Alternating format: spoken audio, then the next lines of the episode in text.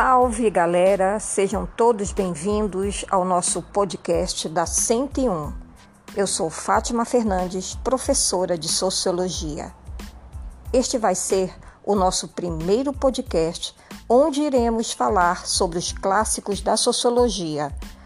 Quando nós falamos em clássicos da sociologia, são os pensadores, filósofos e sociólogos que foram os primeiros a fundar a sociologia como ciência ou seja, torná-la como ciência com objeto de estudo próprio, que neste caso é a sociedade. Os clássicos da sociologia são estes: Emily Durkheim, Karl Marx e Max Weber. Todos eles viveram entre os séculos 19 e 20.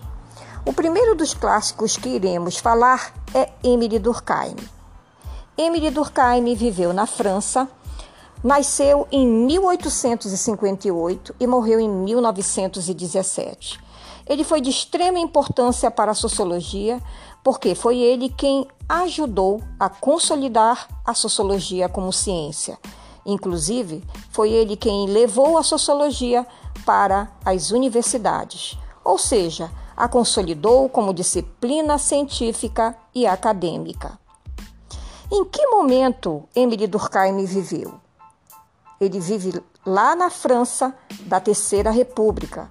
Só que esta república ainda não tinha consolidado plenamente. Então, ele estava num momento em que os valores e as instituições estavam passando por mudanças e as novas que estavam emergindo ainda não estavam bem consolidadas. Isto vai fazer parte da preocupação de Durkheim e vai aparecer na produção intelectual dele.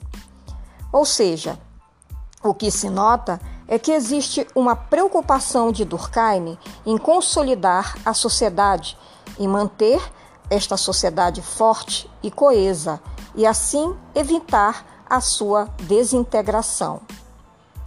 Existia a sociologia antes de Durkheim? Existia, mas era quase uma filosofia estava presente no positivismo de Augusto Conte. E aí ele já chamava de sociologia. Ele já trazia questões sociais. E também estava presente em outro pensador inglês, que era o Herbert Spencer. Mas os dois eram muito próximos da filosofia. O Durkheim é aquele que transforma a sociologia em ciência ciência empírica, aquela que vai se utilizar das observações e dos experimentos, e tem como objeto específico a sociedade. O Durkheim propõe a sociologia como uma ciência autônoma que opere com fatos e não com ideias, como faziam os seus predecessores, no caso, o Conte e o Spencer. Daí vem o conceito mais importante dele, que é o conceito de fatos sociais. Ou seja, ele diz que os fatos sociais são coisas. O que ele quer dizer com isso? Que os fatos sociais são coisas que nós podemos observar, ou seja, não são ideias. É aquilo que eu posso observar e experimentar por isso que a gente pode entender a sociologia como uma ciência empírica. E aí, este conceito de fato social vai ser o mais importante de Emily Durkheim. Então, eu vou dar aqui uma atenção extra para a gente entender este conceito. Então, vamos lá? O que são fatos sociais? É tudo aquilo que é construído socialmente e não naturalmente. Basicamente tudo. Pensem aí o momento que você acorda. Então você dormiu, acordou, tomou banho, escovou os dentes, colocou uma roupa, saiu em direção ao trabalho ou à escola. Isto são fatos sociais. Os nossos rituais, como por exemplo casamento, festa de 15 anos, enterro, tudo isto está relacionado aos fatos sociais. Ou seja, é aquilo que incorporamos socialmente. Só que eles estão extremamente enraizados. Dá a impressão que eles são nossos por natureza, de tanto que a gente naturaliza esses momentos. Então, os fatos sociais, segundo Durkheim, possuem três características. Primeiro, eles são dotados de exterioridade.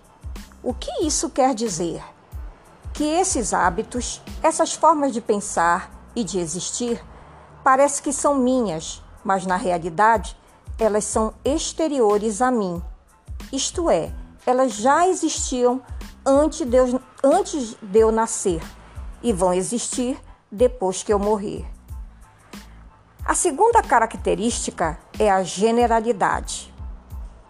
Os fatos sociais, ou seja, esses hábitos, esses costumes, estas formas de pensar, elas são estendidas para a maioria da população. Então, não foi algo particular, não é algo que pertence a mim, mas algo que pertence à maioria das pessoas. A terceira característica do fato social, e não menos importante, é sempre um fato coercitivo, ou seja, existe uma força, uma coerção para que você haja dessa e não de outra forma ou maneira. Então pensa aí você, acordou, vestiu uma roupa e foi para a escola. Vestir uma roupa dá a impressão que foi eu que escolhi e que eu tenho liberdade para poder vestir ou não. Algo intrínseco à minha personalidade. É aí o que Durkheim mostra que não é bem assim, né? Não. Por quê? Porque é um fato exterior a mim. Não foi eu que inventei as roupas. Quando eu nasci, as pessoas já usavam roupas, e quando eu morrer, as pessoas vão continuar usando roupas. Ou seja, não tem nada a ver comigo, mas sim com a sociedade em geral. Dessa maneira que Durkheim compreende que a sociedade é maior do que o indivíduo.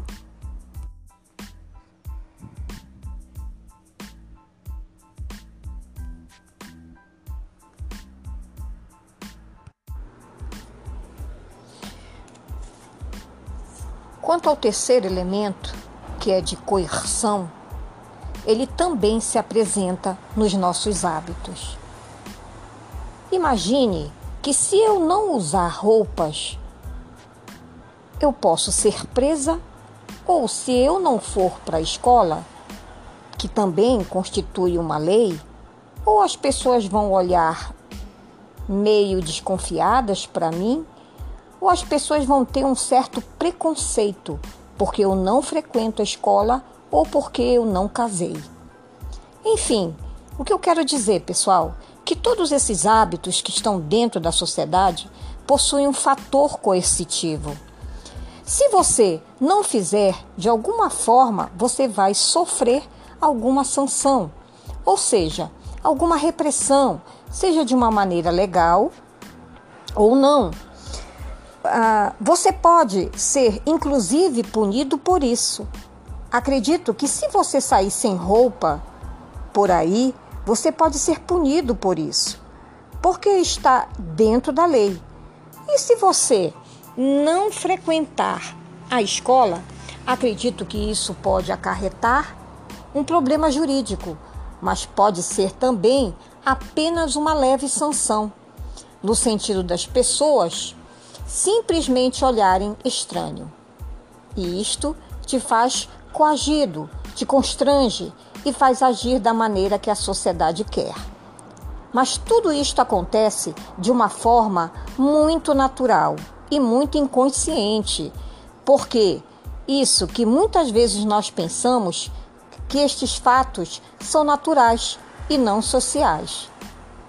Está aí o outro grande desafio da sociologia, que é tentar desnaturalizar aqueles fatos que nós julgamos naturais, mas que na realidade são sociais. Para Durkheim, é isto que consiste a sociedade.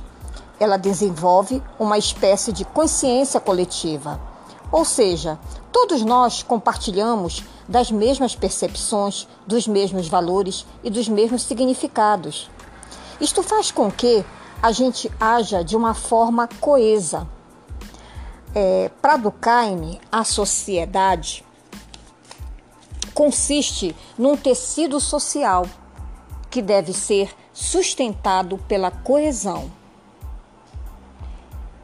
Bom, pessoal, espero que todos possam ter entendido sobre o quanto é importante o conceito de fato social. Até a próximo podcast.